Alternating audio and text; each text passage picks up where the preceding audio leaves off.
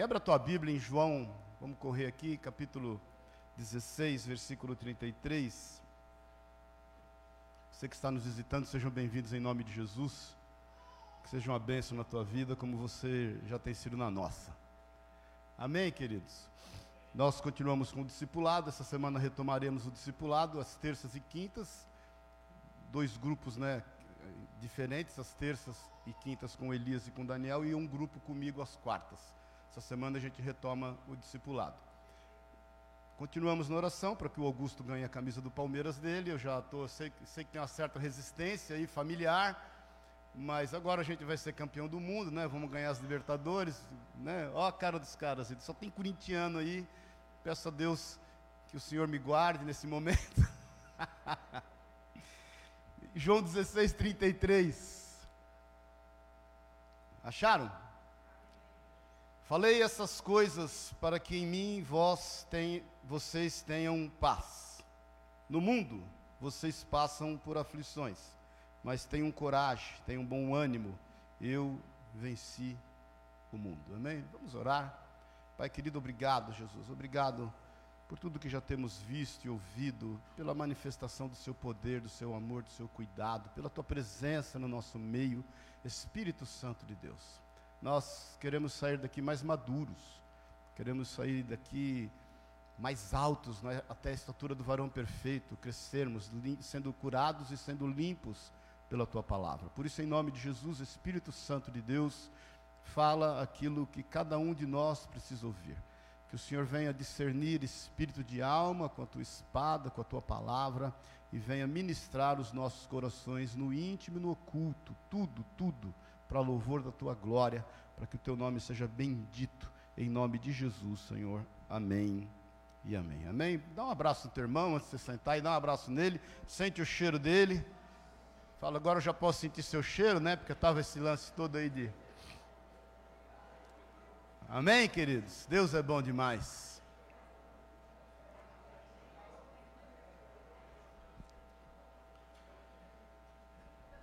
Esse versículo é tremendo porque ele é o último versículo antes de Jesus fazer a sua, é a última palavra ali de Jesus aos discípulos, antes dele fazer a sua oração sacerdotal, que está em João 17. O contexto começa João explicando isso desde o capítulo 13 ali do Evangelho de João.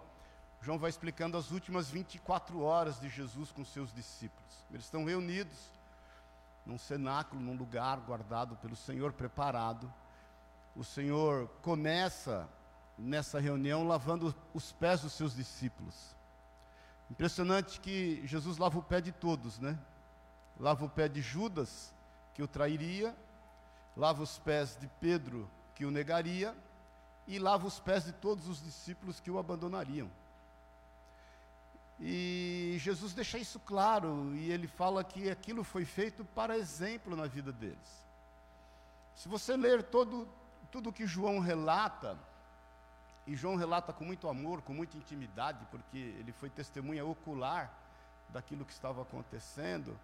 Existem duas coisas ali específicas que Jesus faz questão de frisar nesse, nesse último dia, nessa última noite, porque você sabe, ele sai dali, ele vai para o Getsemane orar, e dali do Getsemane ele é preso.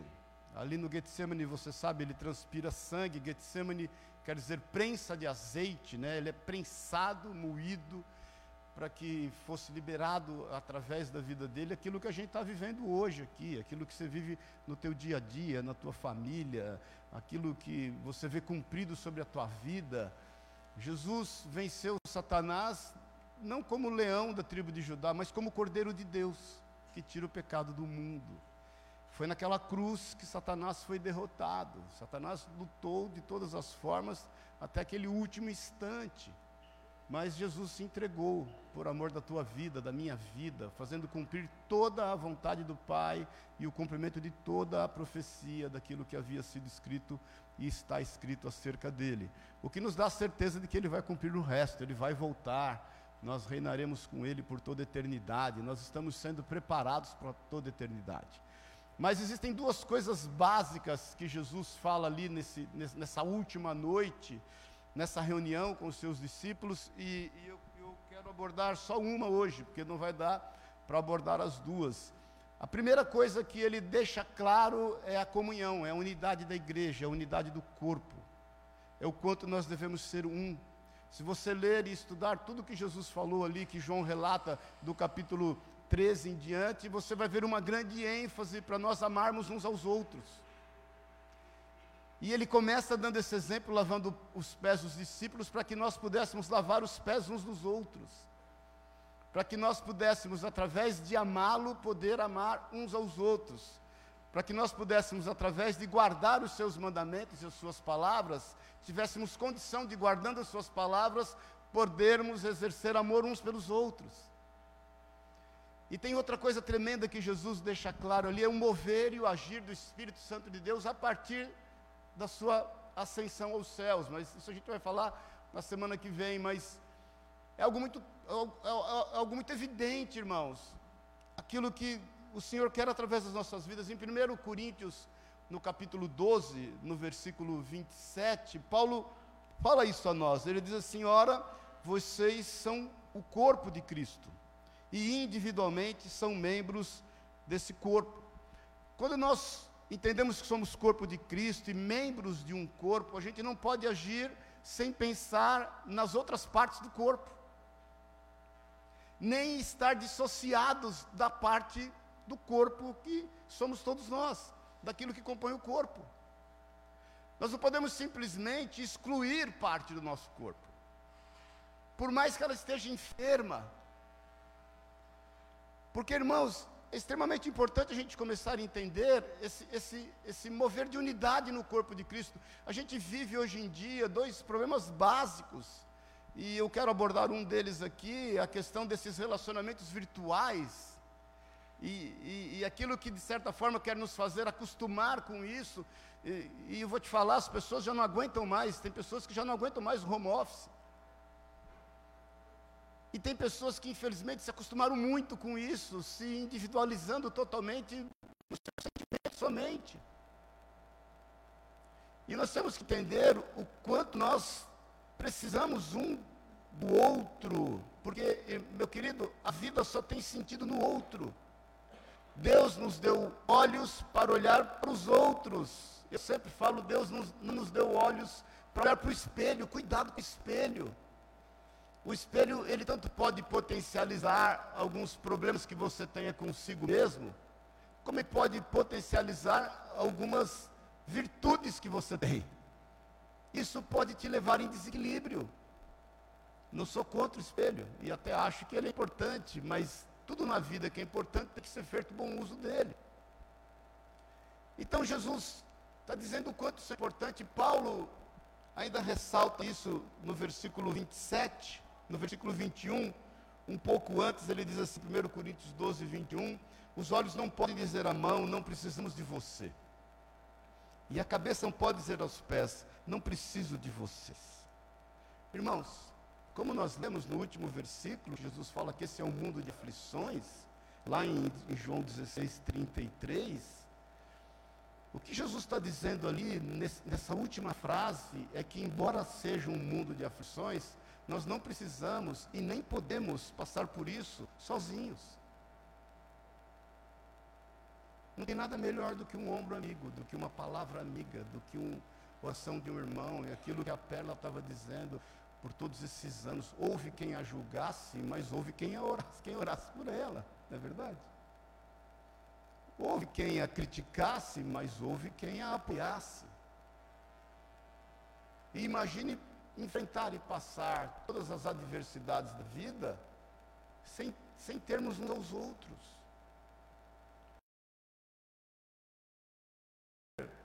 Aos pés, eu não preciso de vocês. Os olhos não podem dizer, olha, eu, eu, eu ando segundo aquilo que eu só olho, eu não preciso de vocês.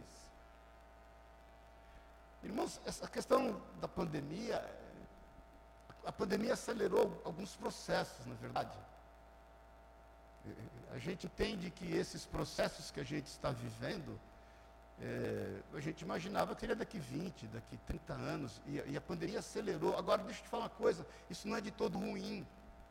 E vou te explicar por que não é de tudo ruim que o Senhor tem colocado no meu coração. Porque existe, nós somos uma geração que aprendemos a conviver em família. Eu, né, como muitos aqui, a gente é do tempo da grande família, que aos fins de semana se reunia na casa dos avós, na é verdade, e que tinha, eu, imagina, descendente de italiano com português, com baiano no meio, imagina como era o fim de ano. Era um Deus os acuda. Eu, eu sempre falo, eu lembro na, na, casa da minha avó, tinha uma mesa enorme, né? Ela, filha de italianos, meu avô português não tinha boca para nada, e minha avó tinha boca para tudo, né? Boca e mão, né? Italiano. E estava tudo bem, e de repente vinha o tsunami de lá, voava cerveja, garrafa de cerveja, uma brigaiada, e depois o tsunami apagava, estava todo mundo se abraçando. Eu lembro quando eu casei, não teve um domingo sequer que eu não ia à casa dos meus pais. Quando eu mudei para Minas, meus pais mudaram em seguida, levei minha sogra para lá, procurei amparar os meus cunhados, e reuni sempre a família junto. Agora imagine essa geração, queridos, que começa a querer se habituar com individualismo, com egocentrismo, em si mesmado nos seus problemas, porque o que mais a gente tem são problemas para administrar, principalmente quando a gente caminha sozinho. E você sabe que quando uma presa se destaca do bando, ela é muito mais suscetível ao ataque. Eu não sei se você gosta de ver né, NetGil lá, NetGil lá, aqueles programas onde um, uma ovelhinha de repente se destaca do, do bando e ela é alvo do predador. Porque, irmãos, quando essa geração, quando isso foi antecipado e essa geração já começa a enfrentar esse individualismo, nós ainda estamos aqui. Nós que estivemos presentes em todas as reuniões familiares, que ainda temos esse conceito, que podemos trazer a família para perto, que podemos juntar as pessoas, que podemos ligar para os amigos, que ainda temos esse costume e, e, que entendemos o quanto isso faz bem. Você imagine se essa geração enfrentasse isso sem você, querido. Você imagina essa geração enfrentando isso sem o teu apoio. Eu tenho alguns amigos que eu ligo de vez em quando, né? Tem amigos que você fica, às vezes, passa anos sem ver. Passa meses sem ver. Eu, eu tenho o hábito de ligar para alguns amigos de 30, de 40 anos. Eu tenho amigos de 50 anos ou mais. Estou com 61, você imagina, né?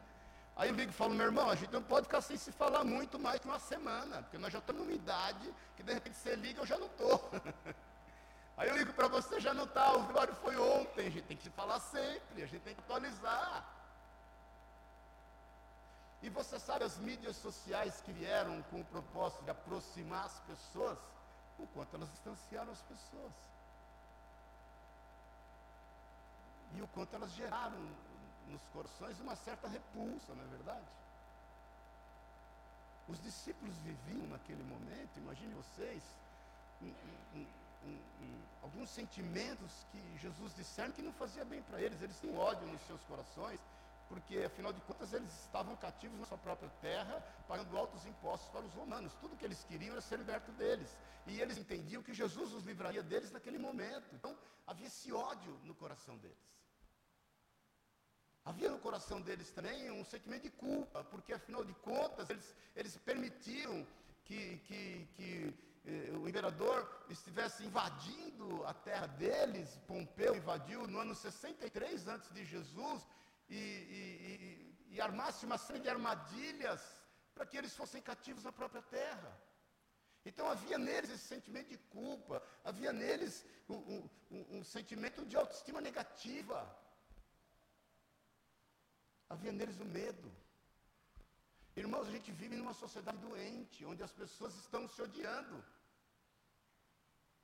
Nós arrumamos um jeito novo de poder contradizer as pessoas, de poder é, é, exercer uma repulsa em relação às pessoas. A gente hoje não curte aquilo que a gente acha que não é legal, para não dar uma certa moral para quem publicou aquilo que a gente não gostou que ela publicou. Nós vivemos uma sociedade com medo, um medo, aliás, mais constante no Brasil que no mundo, eu vejo. Né? Nós somos diagnosticados pelo OMS a, a, o, o, povo mais ansioso de todo o mundo. O brasileiro é o povo mais ansioso de todo o mundo. Carregamos esse sentimento de culpa. muitas vezes. Por que não fizemos isso? Por que não fizemos aquilo? Por que não fizemos aquilo outro? E, e, e quantos têm sido assolados na sua baixa autoestima? Sabe qual é o melhor remédio para tudo isso, querido? Comunhão. Unidade do corpo. É na comunhão que a gente é sarado. A gente é tratado também, mas a gente é sarado. Porque nas relações virtuais, presta atenção nisso, a gente se deixa levar e começa a aprender algo muito errado, que é querer conviver só com os nossos iguais, só com quem pensa igual a gente. A gente, nas nossas comunhões de mídias sociais e nos relacionamentos que estão sendo propostos a nós, nós não precisamos nos relacionar com quem não pensa como nós. Essa questão da polarização não é nacional, ela é mundial. E aí a gente vai sendo nichado, não é verdade? A gente vai para os nichos que interessam a nós somente. E aí é o seguinte, irmãos, a gente já não se dá o luxo de suportar quem pensa diferente da gente. A gente vira as costas para isso e vai nichar. A gente vai polarizar e vai andar só com quem pensa igual a nós. Nós não temos mais paciência com os diferentes. Nós deixamos de entender que os diferentes ajudam a construir a nossa vida. Ninguém aqui, querido, ninguém aqui tem um caráter, uma personalidade original fábrica. A sua personalidade você foi adquirindo e construindo daquilo que você pegou emprestado de pessoas que você admira. É um jeito de um tio, é o, é o, é o sorriso de um primo, é o, é o amor de, um, de uma avó, é o conceito de um pai, e você foi por isso que muitas vezes nós nos decepcionamos com muita facilidade, porque a gente foi construindo a nossa personalidade naquilo que a gente achou e tomou emprestado de algumas pessoas. Pergunta para qualquer psicólogo, e aí nós nos decepcionamos muitas vezes com essas pessoas e nos decepcionamos com nós mesmos.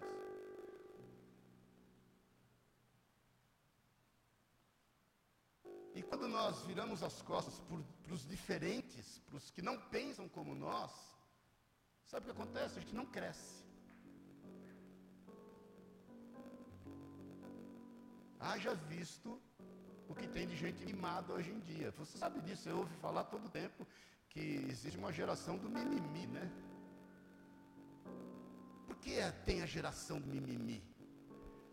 Porque o, o mimizento, o mimizado, o mimisouro,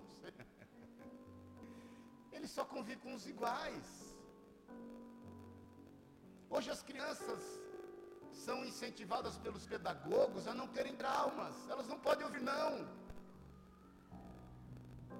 Quando de repente tem uma competição de 10, de 15 competidores, alunos, todos ganham medalhas.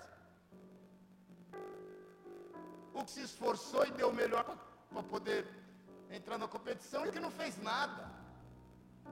Porque não pode ser traumatizado. Existe aí um ensino que a criança não pode ouvir, não. Não sei você, você também. Eu sou da geração de que o não vinha acompanhado de um tijolo. Irmãos, eu apanhei de fio de ferro. Alguém apanhou de fio de ferro? Eu apanhei de, de sabe aquela, aquele corinho da máquina de costura? Aqui era um demônio. Tinha vida própria. Eu sempre falo, minha mãe, ela fundou o MMA, foi minha mãe que fundou o UFC, foi minha mãe que fundou. Ela veio gente tem ceia, tem Páscoa, tem ervas, ervas amargas, tem pão, tem olfato, aquilo cheirava a glória de Deus, querido. Tem visão, todos eles eram, eram, eram testemunhas oculares do que estava acontecendo, hoje não. As pessoas, elas não querem mais sentir cheiro das outras. A ceia é um exercício tremendo de comunhão, onde nós nos reunimos aqui e fazemos uso de todos os sentidos. A, a reunião da igreja, irmãos, começa a exercer em todos os sentidos. Quando você chega antes, um pouco, toma um café, toma um chá, come um bolo. O teu paladar, sente o cheiro dos outros.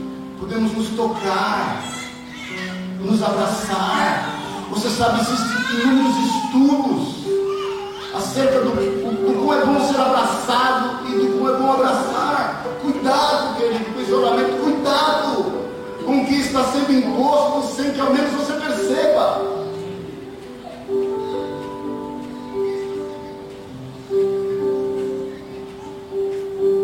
Por isso que Jesus disse que no mundo nós passaríamos por aflição, mas nós temos um, um modelo. Ele venceu o mundo, ele venceu o mundo exercendo relacionamento, comunhão, estando com quem não pensava como ele. Não teve um, irmãos, olha, deixa eu te falar uma coisa. Como cristãos, talvez falando com a Sueli ontem, acho que com Márcia, Márcia também. A gente quer exigir, presta atenção em nome de Jesus, para que você não interprete mal. A gente quer cobrar de pessoas, às vezes, um ato de cristianismo. Muitas vezes a gente olha para as pessoas e fala, puxa, fulano vem na igreja, ele toma ceia, ele às vezes canta no louvor, ele prega a palavra, e ele, né, está aí no meio da igreja e está agindo, ele, ele precisava ser mais cristão, agir como cristão. Deixa eu te falar, isso não é cristianismo. Porque quando nós acusamos alguém e quando nós questionamos o cristianismo de alguém, e quando nós questionamos a filiação desse alguém em Deus, isso não é cristianismo, isso é anticristianismo.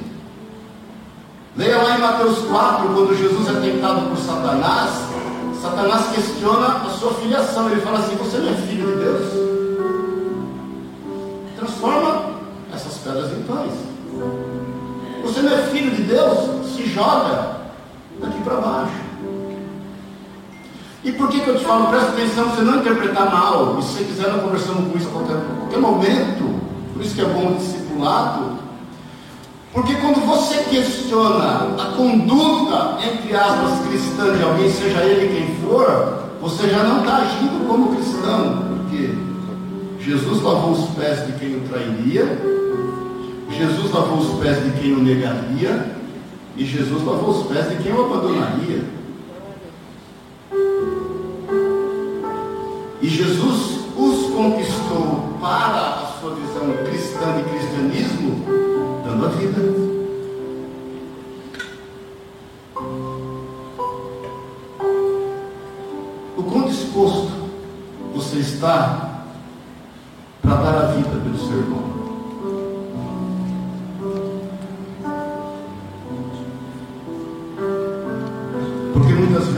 Não estamos conseguindo dar a vida pelos nossos parentes, pelos nossos filhos, pelos nossos primos, pelos nossos avós, pelos nossos pais. Porque nós não admitimos que aquilo que a gente planejou saia do planejado. Nós não admitimos, às vezes, dar a vida quebrando a nossa rotina, se desvencilhando da nossa agenda, irmãos, para com aqueles que nós amamos muito e temos com eles um laço de sangue.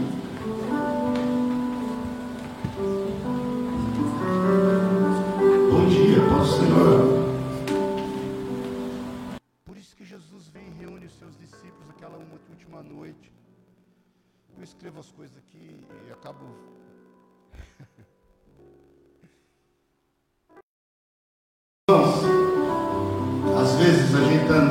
carro querendo usar só essencial do carro: motor, câmbio, suspensão. Tem gente aí do ramo automobilista. Né? Bom, seta, você sabe, tem uns que esqueceram seta, não, não usa, né? Mesmo, mesmo tempo. Mas a gente quer abrir mão do limpador de para-brisa, a gente quer abrir mão do farol, a gente quer abrir mão de algumas coisas que tem no carro que precisam ser usadas.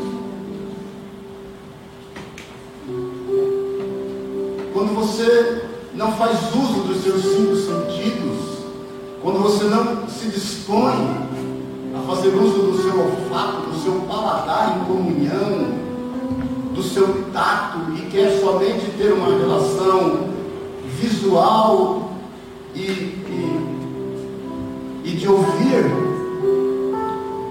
você está andando com um carro básico, querido. você não está fazendo uso de tudo aquilo que o conforto do carro pode te dar.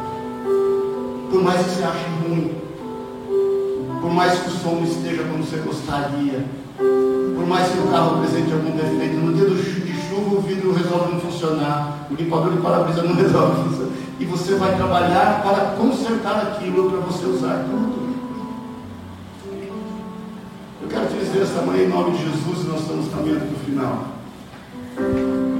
Que não há o que possa substituir a nossa comunhão.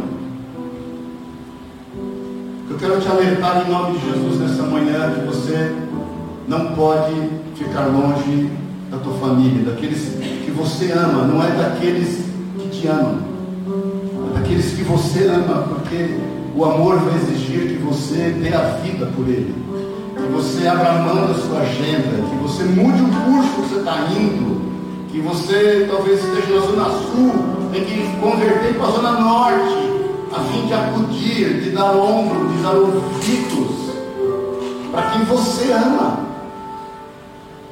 E que se não houver isso, você vai estar andando manco. Cuidado com as suas relações que têm sido cada vez mais virtuais. E você não tem conseguido exercer os cinco sentidos. Não tem coisa melhor do que você chegar no seu trabalho e sentir o cheiro das pessoas. De poder compartilhar com elas um alimento, de você poder abraçá-las e estar com elas. Irmãos, deixa eu te falar uma coisa: você é bênção na vida das pessoas. Cada vez que você abraça uma pessoa, você traz sobre ela paz que excede o entendimento em Jesus. Cada vez que você de repente dá um testemunho no meio do lugar onde você convive socialmente, você é bênção vida dessa pessoa. Você traz sobre ela cura, você traz sobre ela libertação, você, você traz sobre ela amor. A Bíblia diz que rios de águas vivas fluem no seu interior por onde você for. As coisas começam a acontecer quando você profetiza, como Ezequiel dentro de um vale de ossos secos, e que o Senhor apresenta a ele aquele desafio. Ele podia virar as costas e falar: Deus, está bom do jeito que está, já morreu todo mundo aí, é, para que levantar um exército agora? E o Senhor desafia, sabe o que ele fala para o Senhor? Senhor, tu sabes, eu, eu, eu não sei o que fazer mediante esse desafio, mas tu sabes. E o Senhor fala para ele o quê? Profetiza profetiza, e ele foi profetizando, as coisas foram acontecendo. Então, talvez você esteja se deparando, muitas vezes, um exército morto na tua casa, um exército morto uh, socialmente, um exército morto teu trabalho. Irmão, comece a profetizar para que haja vida. E essa vida vai acontecer através da tua vida.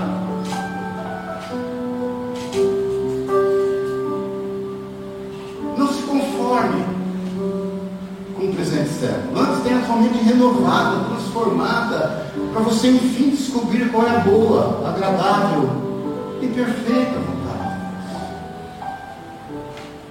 Não caminhe isolado. Mover do Espírito de Deus se dá onde dois ou mais se reúnem. Aonde dois ou mais se reunirem, eu ali estarei. Olhe as cartas de Paulo quando ele estava preso. Ele tinha presos junto com ele. Leia as cartas de Paulo quando ele fala na sua despedida em algumas cartas. Olha, aqueles da casa de César o saúdam.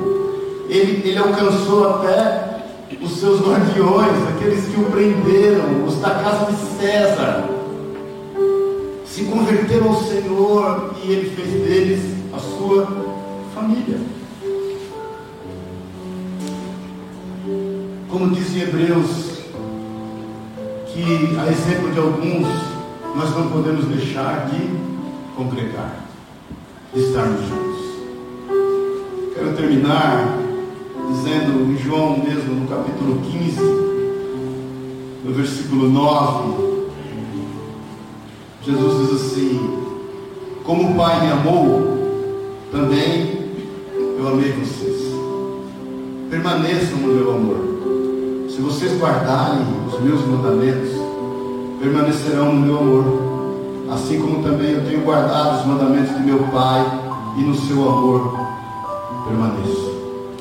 Quando nós permanecemos no amor do Senhor, isso nos possibilita dar os devidos frutos. Isso nos possibilita guardar a Sua palavra e os seus mandamentos. A palavra permanecer é citada aqui por João, por João no capítulo 13, ao final do 16, várias vezes. Várias vezes, se eu não me engano, 12 ou 13 vezes.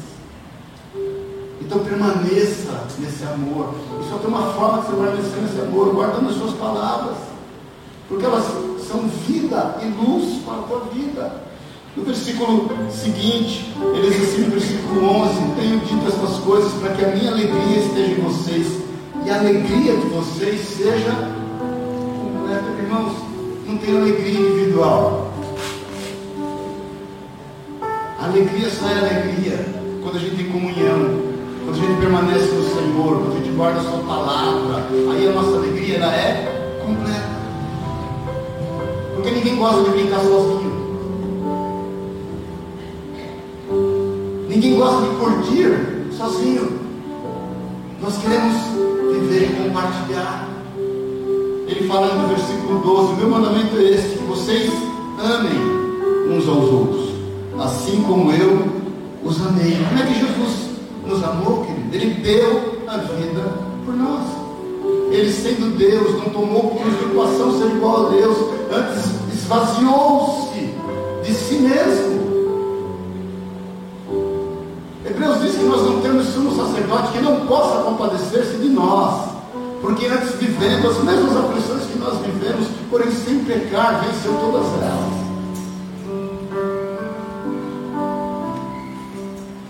Amar um ao outro sempre vai requerer sacrifício. Se alguém te falou que amar não ia requerer sacrifício, te enganava.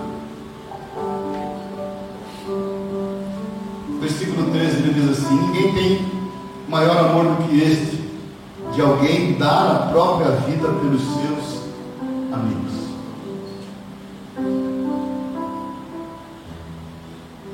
Teve pessoas que nós oramos por 14 anos. Márcia, Márcia, então eu sempre oramos por eles 5 anos. E cada vez que eu orava, piorava. quando você abre mão do conforto que você tem ou constituiu para poder ser bênção na vida de um amigo.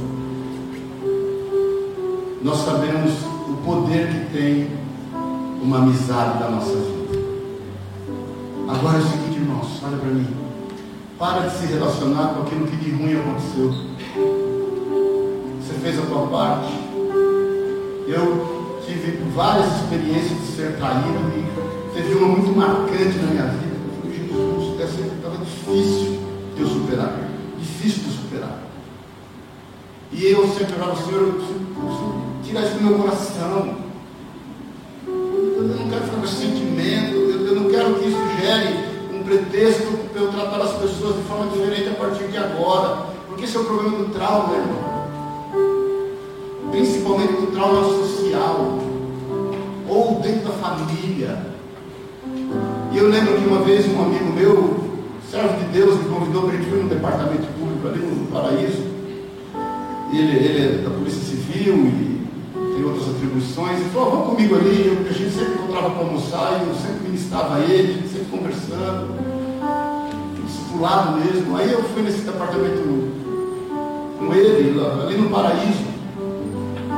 E aí eu vi pregador orando, Senhor, eu, preciso ser livre disso. Eu, eu, eu, não quero ter isso no meu coração, pautando os meus futuros relacionamentos. E aí eu me deparei com uma historinha do lado na parede, no papel sulfite, que é a história do monge do escorpião. Quem se lembra dela? Você lembra dela? Que o monge vinha andando com o seu discípulo e, e de repente tinha um, um corguinho, né? um, um ribeirãozinho e ele viu um escorpião morrendo afogado ali no meio do monge naquele momento parou, pegou o escorpião, pulou pôs na outra marcha. Quando ele pôs na outra marcha, o escorpião veio e picou ele. Aí o discípulo dele falou, monge, não era melhor você deixar ele morrer afogado? Porque você salvou ele, é o que ele fez com você. Isso é a traição, né? Porque você não é traído de quem está longe, você só é traído de quem está perto.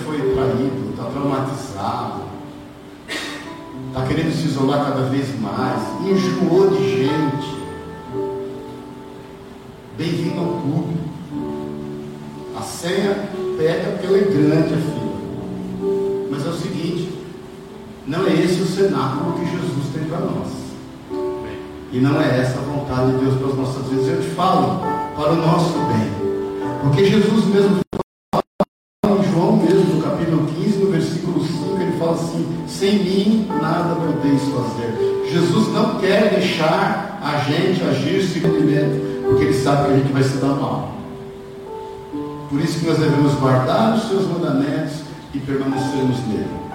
Vamos ficar em pé em nome de Jesus, versículo 14. Jesus fala assim: Vocês são meus amigos, se fazem o que lhes, lhes ordeno. Quando nós fazemos aquilo que Jesus nos ordena, nós nos tornamos seus amigos. E quando nós somos seus amigos, sabe o que a gente se torna? Jesus, colega de trabalho. Sabe por que Deus e Jesus nos fez seus amigos? Para a gente ser colega de trabalho. Para a gente trabalhar da mesma forma como ele trabalha. A Bíblia diz que o filho faz aquilo que viu o pai fazer. Jesus é o modelo, querido. Aí é o seguinte, a gente está num mundo cheio de aflições. A gente olha para o nosso modelo. A gente vê tudo que tem acontecido ao nosso redor a gente respira fundo, permanece nele. Sem ele nós nada podemos fazer. Não há autossuficiência em nós. Nós temos dependência, ele é a vida verdadeira, nós somos os ramos. Aí a gente respira fundo, entendendo que nesse mundo de aflições nós não estamos sós. Ele é conosco.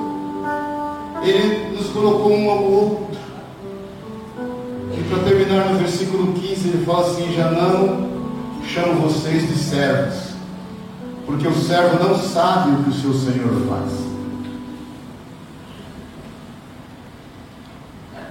Mas tenho chamado vocês de amigos, porque tudo o que ouvi de meu Pai eu lhes dei a conhecer. Jesus, olha para mim um pouquinho, ele não tem uma agenda secreta nenhum de nós poderá um dia diante dele, dele dizer assim: Ah, eu não sabia. Nenhum de nós vai poder dizer para o Senhor assim: Ah, Senhor, não estou entendendo. Entendi. Porque nós temos o Espírito Santo de Deus para nos orientar, para nos guardar, para nos acompanhar para nos dar a direção certa, para nos fazer ouvir as palavras que são verdadeiras e genuínas. É isso que eu vou falar semana que vem. Por isso que Jesus ele fala muito sobre a comunhão e fala muito sobre o Espírito Santo, esses desafios que nos estão propostos. Então é o seguinte, irmão, não desista. Não desista das pessoas, não desista da família, não desista da igreja, não desista dos amigos. Por mais difícil que às vezes seja, não desista. Eu, a gente brinca, né? O Márcio, a Márcia, que a gente é amigo há mais de 30 anos, estamos envelhecendo junto. É que nem eu com a nós nos conhecemos com 22 anos de idade. Eu tenho 32 de casado, 39 andando junto. Vamos falar a verdade, a gente vai ficando velho, a gente vai com mania. E só os amigos para aguentar as manias que a gente vai adquirindo. Até o Márcio brincou, mandou para o Sueli 32 anos de casa. Parabéns, Sueli. Porque não é fácil, não é verdade? Isso sabe o que é? Dar a vida. Porque os amigos, tem segredo. Com um amigo, você não precisa fazer sala. Com um amigo, você tem liberdade. Óbvio, dentro dos limites da educação. Com um amigo, pode agir e falar com sinceridade. Com um amigo, você não precisa ser braço escondida. Você não precisa mostrar para ele que você não é. Você não precisa convencê-lo de mais nada, nem para bem nem para mal. Então, o meu desafio hoje para mim e o meu desafio para você na palavra é: não resista. Veja a importância da comunhão a fim de enfrentar tudo que está proposto para nós enfrentarmos. Por isso que Jesus, na sua oração sacerdotal, ele fala: Não peço que os tire do mundo, mas que os livre do mal. Eles estão no mundo, mas eles não pertencem ao mundo. Então, meu irmão, não haja como o mundo está agindo. Tome cuidado com aquilo que está sendo proposto nas relações de hoje em dia. E preste atenção que se Deus permitiu da forma como Ele permitiu, estando nós aqui, é para que nós não permitíssemos que essa geração não se corrompesse totalmente com aquilo que nós sabemos que é tão pernicioso para a vida deles. Nós precisamos ministrar essa geração, convencer essa geração, falar com essa geração sobre os benefícios da comunhão, do amor, do cuidado, da abnegação e do cristianismo genuíno, que é poder dar a vida por amor dos irmãos. Tome cuidado com o cristianismo que às vezes você é proposto a praticar. O cristianismo verdadeiro entende que quando alguém vem te pedir perdão, presta atenção nisso. Isso é mais importante para ele do que para você. Quando você deseja, presta atenção nisso em nome de Jesus, que alguém te peça perdão, é visando o bem dele, não o teu ego. É visando a libertação e a cura dele, não a tua autoestima. Para que você seja reconhecido como aquele que está sempre certo. A gente vive a geração do lacrar, todo mundo quer lacrar. Aí você vai poder falar de cristianismo. Vai poder perdoar sem que ao menos alguém te peça esse perdão. E se um dia te pedir perdão, você sabe que isso é bom para ele. E melhor ainda para você. Porque o perdão é melhor para quem dá do que para quem recebe. Amém? Feche teus olhos na liberdade. Abaixou Espírito Santo de Deus. Espírito Santo de Deus. Irmãos, eu, o Senhor me dá uma visão como que amarras são quebradas. Eu vejo claramente isso. Vejo claramente amarras sendo quebradas aqui nessa manhã. Caídas por terra. Eu vejo Deixa ela pôr a laço lá que com essas amarras é como se houvessem serpentes. Deixe canta labaxoriemunai, berecobaçuie canta labás.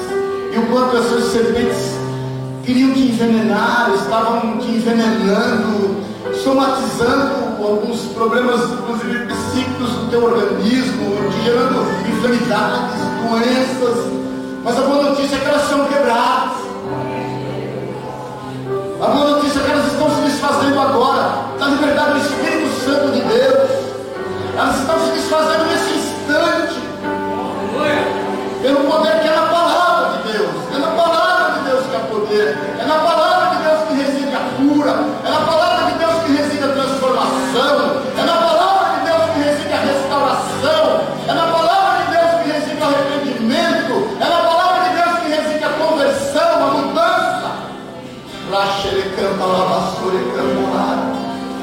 amarras sendo quebradas da tua vida, te impedir de andar, te impedir de abraçar, te impedir de sorrir, te impedir de se doar, te paralisava. O medo paralisa, querido. A autoestima negativa paralisa, meu irmão. O sentimento de culpa paralisa.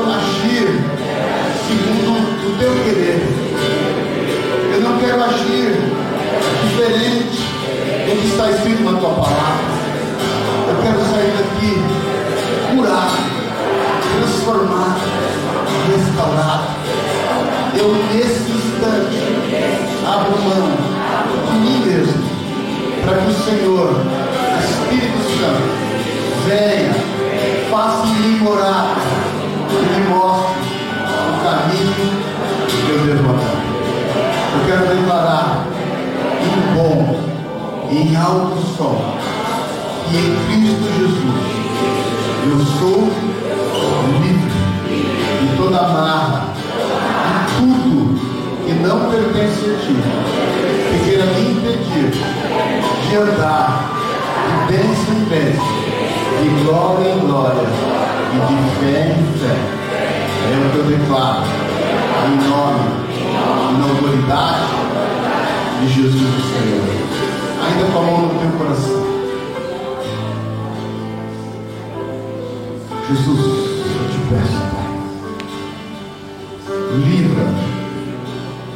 Livra os nossos corações, Pai. Nós somos terra fértil. Não permita, Deus, que nenhuma semente plantada nos nossos corações, que não, não sendo a tua palavra, não sendo a tua vontade, venha a germinar, venha a prosperar, venha a frutificar. Mas Jesus, que toda boa semente, tudo que vem de ti, venha germinar, venha crescer, venha florescer e venha frutificar a 30, a 60 e a 100 por. Nós consagramos, Pai, a nossa vida e nosso coração ao Senhor. Eu quero consagrar ao Senhor essas vidas que estão, esses corações, e declarar a tua boa, agradável e perfeita vontade sobre as, suas, as vidas dos teus filhos, em nome e na autoridade de Jesus, Senhor. Amém e amém. Amém, glória a Deus.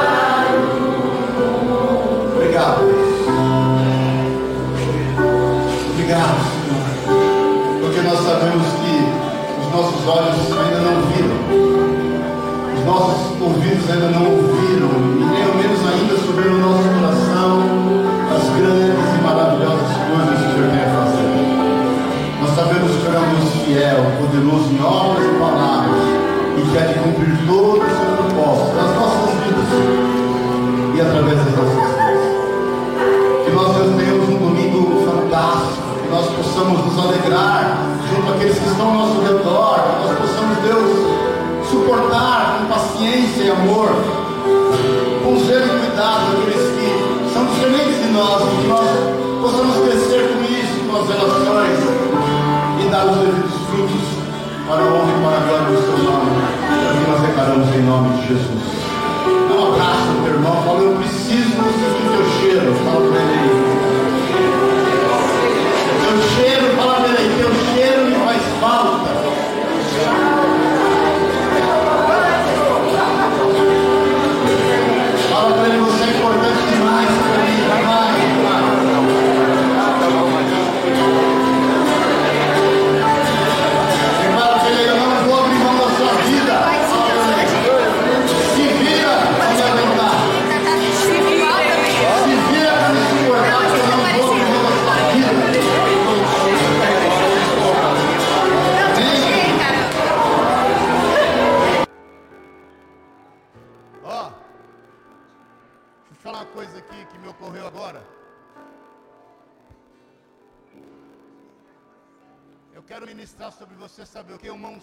Uma unção nova que Deus me falou aqui agora.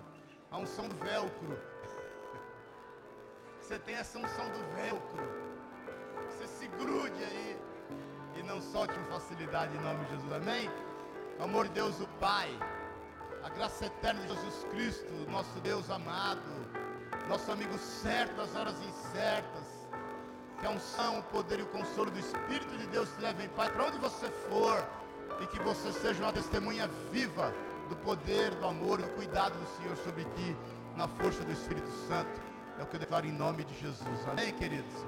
E antes de você ir embora, segundo aquilo que o Senhor colocou no seu coração, se você quiser fazer a sua oferta, na liberdade. liberdade, quero orar pelas ofertas, Pai querido, que a tua bênção seja sobre os teus filhos, que aquilo com alegria se descalce na tua casa, segundo o que teu Espírito propôs em cada coração, o Senhor multiplica a 30, 60, 100 Nós repreendemos o devorador, o o assolador da nossa vida e declaramos o agir e o prosperar do Senhor para a honra e glória do seu nome, Jesus. E é a ti que nós consagramos essas ofertas e dízimos trazidos na tua casa, Senhor, em teu nome, Jesus. Amém. E amém. Glória a Deus, aleluia. Um excelente domingo em nome de Jesus. E vai na unção do véu,